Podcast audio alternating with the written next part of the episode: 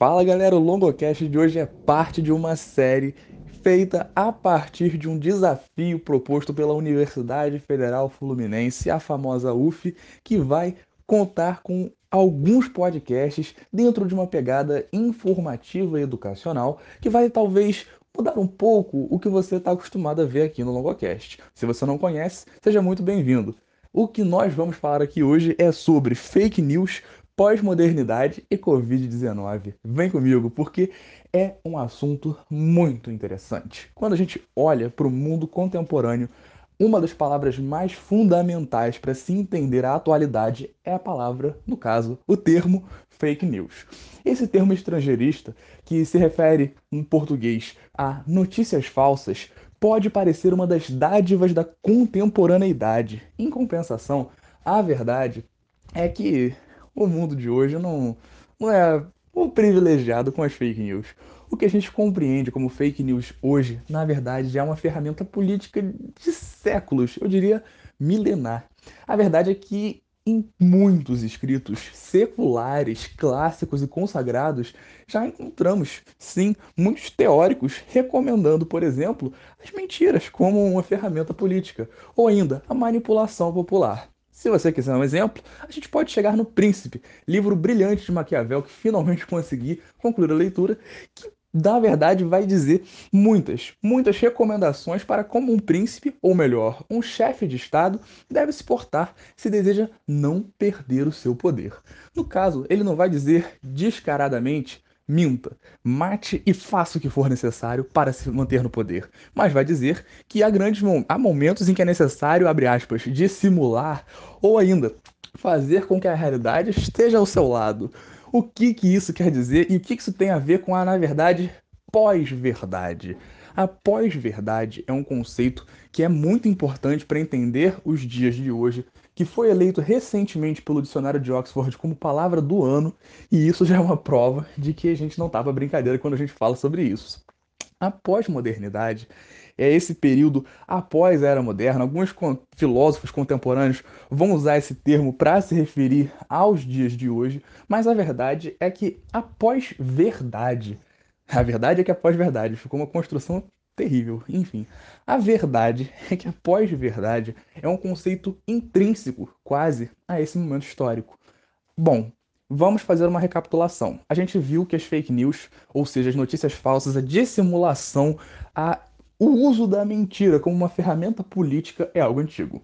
E não apenas algo político, mas para vários aspectos. A gente não pode esquecer que o ser humano é um ser fundamentalmente social o convívio social é uma das partes básicas da própria humanidade. Enfim, retomando, a pós-verdade estaria muito intimamente ligada ao conceito de notícia falsa, mas com algumas diferenças.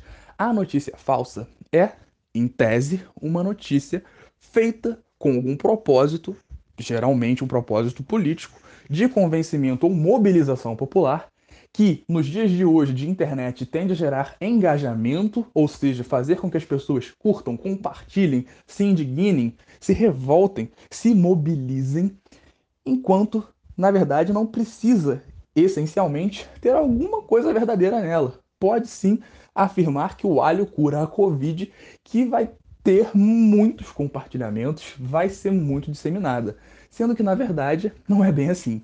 O que, que acontece então para que essas notícias sejam tão espalhadas? Alguns estudos recentes indicam, inclusive, que notícias falsas se espalham no Twitter seis vezes mais rápido, segundo a Universidade de Cambridge, do que notícias verdadeiras. O que provoca isso? Aí a gente já chega um pouco no conceito da pós-verdade e que nos ajuda a entender bastante desse conceito. A pós-verdade é esse conceito mais contemporâneo que vai versar sobre o quê? Sobre mentiras disfarçadas de verdade, motivada por paixões. Dentro da filosofia, a gente não vai ter paixões como eu amo fulano, eu amo aquele político, eu amo aquela pessoa, eu vou mentir por ele. Não. Paixões, dentro desse aspecto um pouco mais sociológico que nós estamos tendo essa pegada por aqui, vai se referir àquilo que está envolvendo a emoção, ou seja, as paixões humanas, o que, que a pessoa gosta, do que, que emociona essa pessoa. Poxa, eu sou apaixonado pelo futebol. Eu, por exemplo, sou botafoguense, não, não saio do podcast. Eu sei que nós somos poucos, mas nós somos fiéis ao nosso time. Eu sou botafoguense, poxa, eu amo tanto o meu clube que eu vou espalhar uma notícia nas redes sociais difamando o Flamengo. Uau, caramba. De repente, olha esse exemplo aqui. Sai uma notícia envolvendo aquela tragédia que aconteceu no Ninho do Urubu foi uma tragédia. Crianças jovens perderam a vida. Então, o que acontece? Algum membro de algum clube resolve aproveitar dessa ocasião para criticar o clube rival. Caramba, o que, que é isso? Isso é uma fake news? Isso é uma pós-verdade? Aí depende do que se faz. Bom, você pode achar que eu estou pegando muito pesado com um exemplo muito, muito delicado. E é de fato um exemplo muito delicado. E é aí que está o problema da pós-verdade. Porque aproveita-se frequentemente de acontecimentos impactantes, de situações que mexem com o nosso emocional. Poxa, para mim é difícil falar sobre isso sendo utilizado como uma ferramenta política ou uma ferramenta de engajamento, mas isso pode acontecer. Não estou dizendo que aconteceu em relação especificamente a essa questão desse exemplo relacionado ao futebol. Mas a verdade é que muitas das vezes as chamadas pós-verdades que se espalham frequentemente pelas redes têm uma motivação emocional, ou seja, passional. As pessoas se sentem tocadas por alguma notícia que vai ter de fato algum fundo verídico, como por exemplo, uma negligência por parte da dirigência do clube em relação ao manejo da infraestrutura daquele local onde as crianças e os jovens estavam ficando. Puxa vida. Então, o que é a pós-verdade? É essa mentira que se aproveita de elementos verdadeiros para espalhar ódio ou sentimentos que, que sejam benéficos a quem está passando, digamos assim, essa notícia. O que isso muda em relação às fake news, como isso se relaciona e qual o impacto disso na nossa sociedade. Todo. As fake news são sim uma das armas políticas mais usadas nos nossos dias. Isso é inegável. Se você for em redes sociais, tanto da esquerda quanto da direita, você vai encontrar fake news, porque a verdade é que elas sim geram muitos compartilhamentos, likes, curtidas e etc. A verdade é que, de fato, nós temos algumas figuras políticas que as usam com um pouco mais de frequência e intensidade por veículos oficiais, o que torna isso um pouco mais problemático e complexo. Esse debate, sem sombra de dúvidas, dá problema e, dependendo do caso, pode até ser fatal. Mas a verdade que a gente não pode ignorar sobre a pós-verdade é que ela hoje em dia se confunde muito com as fake news. Porque as fake news que você pode encontrar que mais geram questões relativas à empatia popular são aquelas que apresentam algum ponto de veracidade, e é aí que nós chegamos num dos maiores perigos dos dias de hoje, em relação, pelo menos, à informação. A pós-verdade se unindo a fake news e formando o que nós encontramos hoje de notícias, por exemplo, relativas à cloroquina. Sim, a cloroquina, hidroxicloroquina, cloroquina, cloroquina, cloroquina de Jesus, como cantor aquele deepfake do Bolsonaro com o rosto do Tiririca. Eu achei aquele vídeo maravilhoso. Você, independente do lado político que for, você vai rir com aquele vídeo. Procure depois, se você tiver a opção, no YouTube. É maravilhoso. 15 segundos de puras risadas. Enfim, o que eu quero dizer com isso? A questão da cloroquina é exemplar no aspecto da união entre fake news e pós-verdade. Por quê? De que maneira isso se encontra? E aí nós já desembocamos na questão da Covid, que é o nosso terceiro eixo fundamental daqui de hoje. Quando nós olhamos para a questão da cloroquina, nós vemos que uma reportagem, um artigo científico, perdão, lançado na revista Lancet, uma revista inglesa e conceituada, afirmava da possibilidade dos benefícios referentes ao uso do tratamento por cloroquina barra hidroxicloroquina em pessoas que desenvolviam a Covid-19. Bom, isso daí deu um rebuliço na comunidade científica internacional e quando foram conferir as questões relativas a esse trabalho de pesquisa, viram muitos problemas. Por exemplo, dentre os voluntários que foram apresentados como dados finais do experimento, só entraram na conta aqueles que realmente apresentaram uma melhora, que foi um percentual consideravelmente pequeno. de um grupo total de pessoas que foram expostas àquele tratamento experimental, não foram todas sequer que reagiram, e muitas reagiram negativamente. O que já nos dá indícios de um certo mau caratismo das pessoas responsáveis por tocar essa pesquisa. E é por isso que o próximo podcast, dentro dessa iniciativa em parceria com a UF, será sobre método científico, para a gente entender esses problemas relativos, por exemplo, à pesquisa que foi feita para supostamente comprovar uma eficácia falsa da cloroquina barra hidroxicloroquina no tratamento à Covid. E, além disso, nós vamos entender o que de fato é importante para um projeto científico dar certo e ser considerado verídico. No caso, investigando essa iniciativa de pesquisa, universidades, governos comprovaram oficial, oficialmente que essa pesquisa era furada, que a hidroxicloroquina e a cloroquina não têm eficácia alguma cientificamente comprovada e que na realidade foi tudo fruto de um mau caratismo científico. Isso aí a gente tem que concordar. Infelizmente, é uma coisa que aconteceu muito. Mas e agora? Aconteceu que essa notícia se espalhou muito rápido e alguns governantes, especificamente de alguns países, por exemplo, ocidentais, falaram bastante dessa questão da cloroquina, usando-se de uma pesquisa científica até então não comprovadamente equivocada, fizeram toda uma propaganda em torno de um medicamento muito, muito perigoso para a saúde de pessoas que não devam tomar. Sim, é verídico que ele pode provocar muitas, muitas questões aí colaterais, efeitos negativos decorrentes de seu uso indevido, o que também não foi colocado ou alertado pelas autoridades responsáveis pela sua difamação por aí, né? Porque a verdade é que a cloroquina já está sendo muito difamada. Pessoas que contraem, por exemplo, a malária e precisam tomá-la são ofendidas, como ocorreu recentemente com a Camila Pitanga, que teve uma doença que demandava o tratamento por hidroxicloroquina e foi atacada nas redes sociais por ter criticado, olha o nível da contemporaneidade, ter criticado o uso de um medicamento indevidamente para o tratamento de uma doença no qual ele não tinha eficácia comprovada. Longo, pelo amor de Deus, isso é insuportável. Ah, por que, que tem que ter eficácia comprovada? Por uma questão muito simples. Expõe ao risco a vida, expõe a riscos a vida dos pacientes que estão sendo tratados com ele. Isso é algo notório e nós não podemos ignorar esse aspecto. Então, como fazer para superar esse contexto todo de pós-verdade, fake news e etc. Bom, é justamente esse o propósito desse podcast.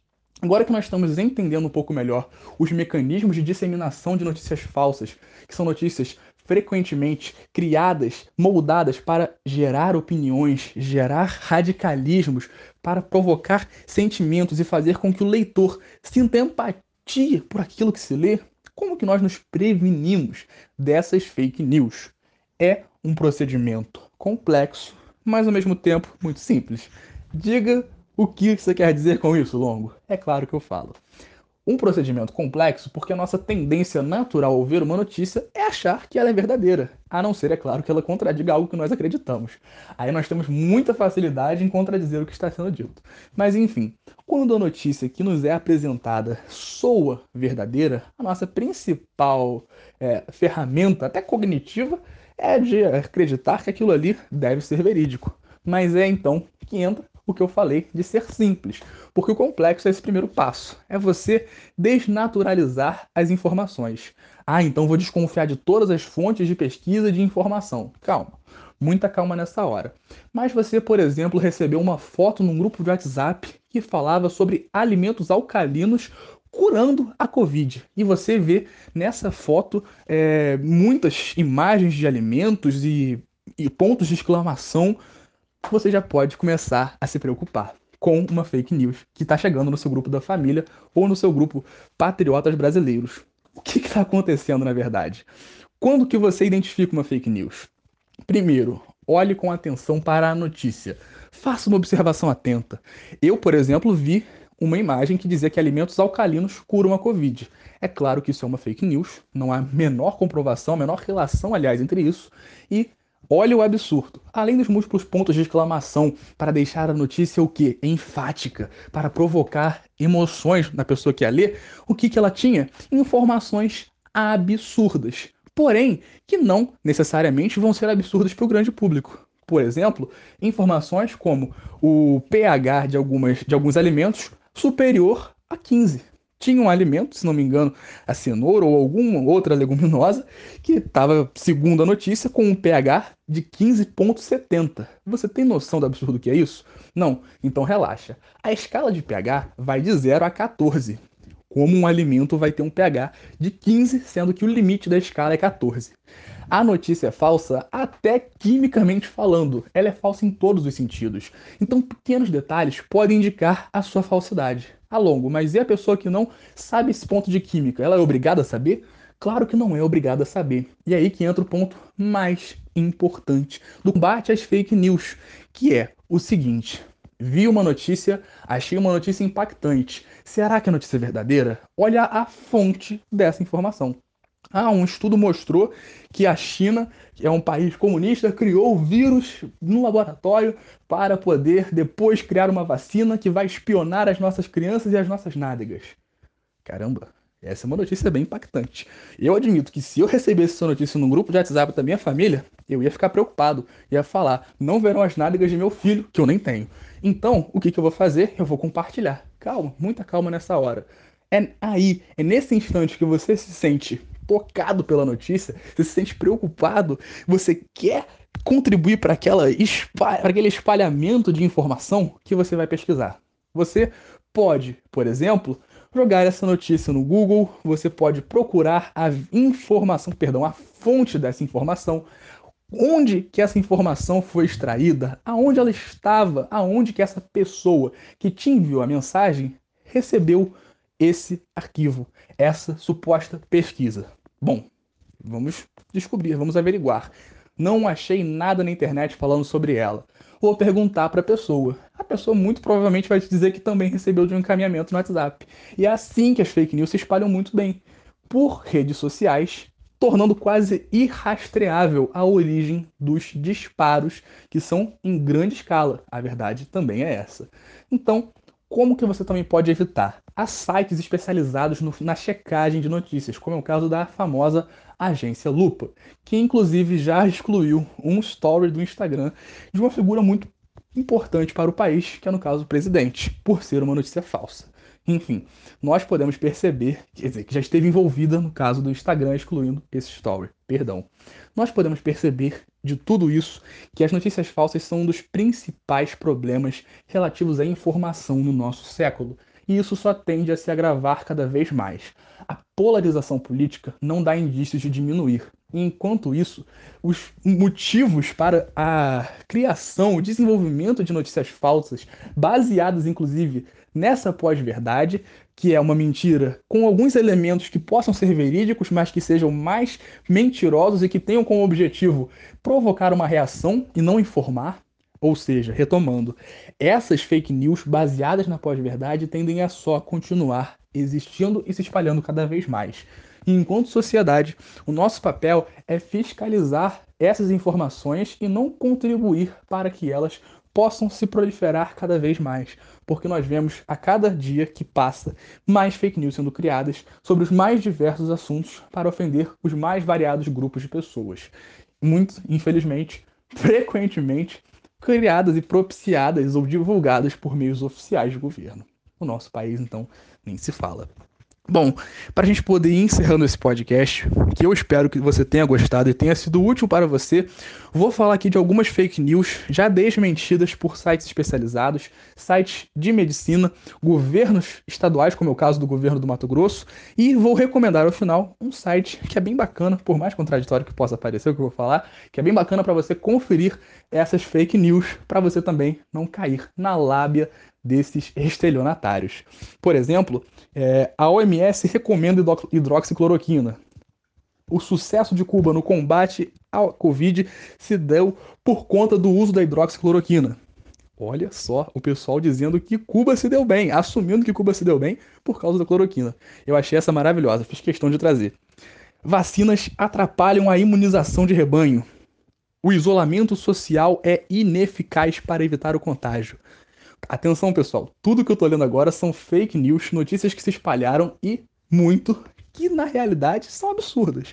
O isolamento social é sim uma das principais formas de evitar o contágio, uma vez que ele se dá a partir do contato entre pessoas, que não necessariamente tem que ser um contato físico, mas o simples contato de gotículas expelidas pela saliva quando a pessoa fala, tosse, espirra ou etc.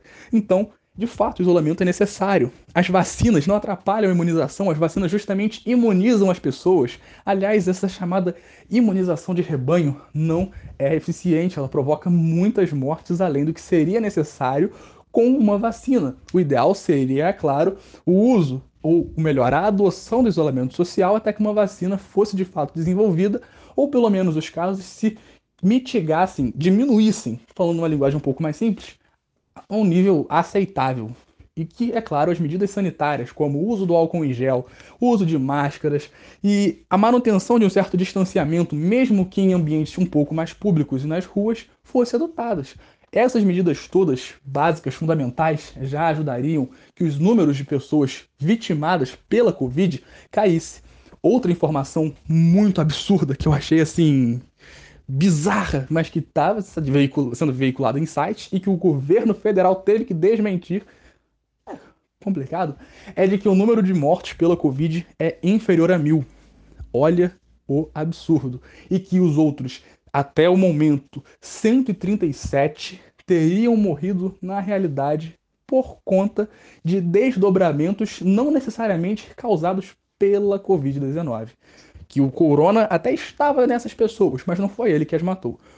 Olha o nível das barbáries que são disseminadas. E aí que eu retomo a questão do exemplo que eu dei no início do podcast sobre a questão do Flamengo e daquela tragédia envolvendo alguns jovens. Olha o peso que é falar sobre isso a gente estava trabalhando com uma tragédia que vitimou alguns jovens. Agora a gente está trabalhando com outra tragédia que vitimou milhares de brasileiros e milhares de pessoas ao redor do mundo. Como que a gente não consegue se tocar, se sentir é, minimamente mexido por conta de tamanha barbárie, de tamanho latrocínio? Latrocínio é exagero meu, usei essa palavra aqui de maneira inadequada. Mas tantas mortes acontecendo e a gente percebe um descaso, infelizmente, coletivo muito, muito expressivo. É claro que há outras notícias que teriam uma grande uma grande disseminação, né, assim, de que o governo teria anunciado uma nova vacina, beber água fazendo gargarejo com vinagre e água morna com sal seria suficiente para prevenir o contágio, que os cientistas chineses é, enviariam máscaras contaminadas com a Covid para o Brasil, que o coronavírus fica é, vivo nove dias em qualquer superfície, que o óleo consagrado cura o coronavírus, receita com coco cura o coronavírus, vitamina C com água e limão cura o coronavírus. Olha só o nível de informações falsas que vêm sendo veiculadas. Isso é de uma insensibilidade absurda para com as pessoas que foram vitimadas por essa doença e com suas famílias, e todos aqueles que ainda estão suscetíveis a perder alguém. Então, é nosso compromisso enquanto sociedade agir em prol de minimizar os danos dessas notícias, tendo atenção às fontes, de quem recebemos as notícias, da onde vêm essas notícias, até onde essa veracidade é realmente comprovável e de que modo nós nos impactamos por notícias que na verdade não são verdadeiras. Nós não controlamos a maneira como nós sentimos as coisas, mas nós podemos controlar como nós agimos. Nós podemos agir em prol da verdade, buscando informações e não compartilhando notícias falsas. Então, a minha última recomendação de site é o www.saude.gov.br Nele você encontra uma série de fake news que foram desmentidas pelo próprio governo federal em parceria com o SUS. Pelo Ministério da Saúde, mesmo que sem ministro, está fazendo pelo menos esse básico para tentar minimizar algumas informações. Eu sei que muitos disparos são feitos pelo próprio governo, mas ele, pelo menos, é uma fonte dentro desses mecanismos, uma fonte um pouco mais segura do que você consultar em grupos de WhatsApp ou outras páginas. Então, muito cuidado com o que você recebe, muita atenção ao que você compartilha, porque não é legal a gente fazer parte desse processo muito, muito, muito, muito danoso para a nossa sociedade pós-moderna ou contemporânea, como você preferir. Então, a gente espera aqui do Longocast que você tenha gostado dessas informações, desse podcast e que tenha sido útil. E além disso, deixamos algumas recomendações de outros podcasts que possam ser úteis. Nós temos dois podcasts especificamente sobre o coronavírus. É só você pesquisar nesse agregador que você está utilizando agora. Coronavírus, uma análise bioquímica e geopolítica. É o nosso primeiro podcast que explica o funcionamento da proliferação da Covid. E nós temos outro especial um pouco posterior, Além disso, nós ainda temos um podcast sobre a mercantilização da vida e o Holocausto brasileiro, que vai muito nessa linha de compreensão acerca dos processos relativos ao espalhamento da Covid e do descaso generalizado para com as vidas perdidas. A gente espera que esse conteúdo seja útil e que você goste dele. E se você curtiu, fala com alguém, porque o Longocast é totalmente garantido e verificado. Pode ficar bem tranquilo quanto a isso. Muito obrigado e até a próxima. Valeu!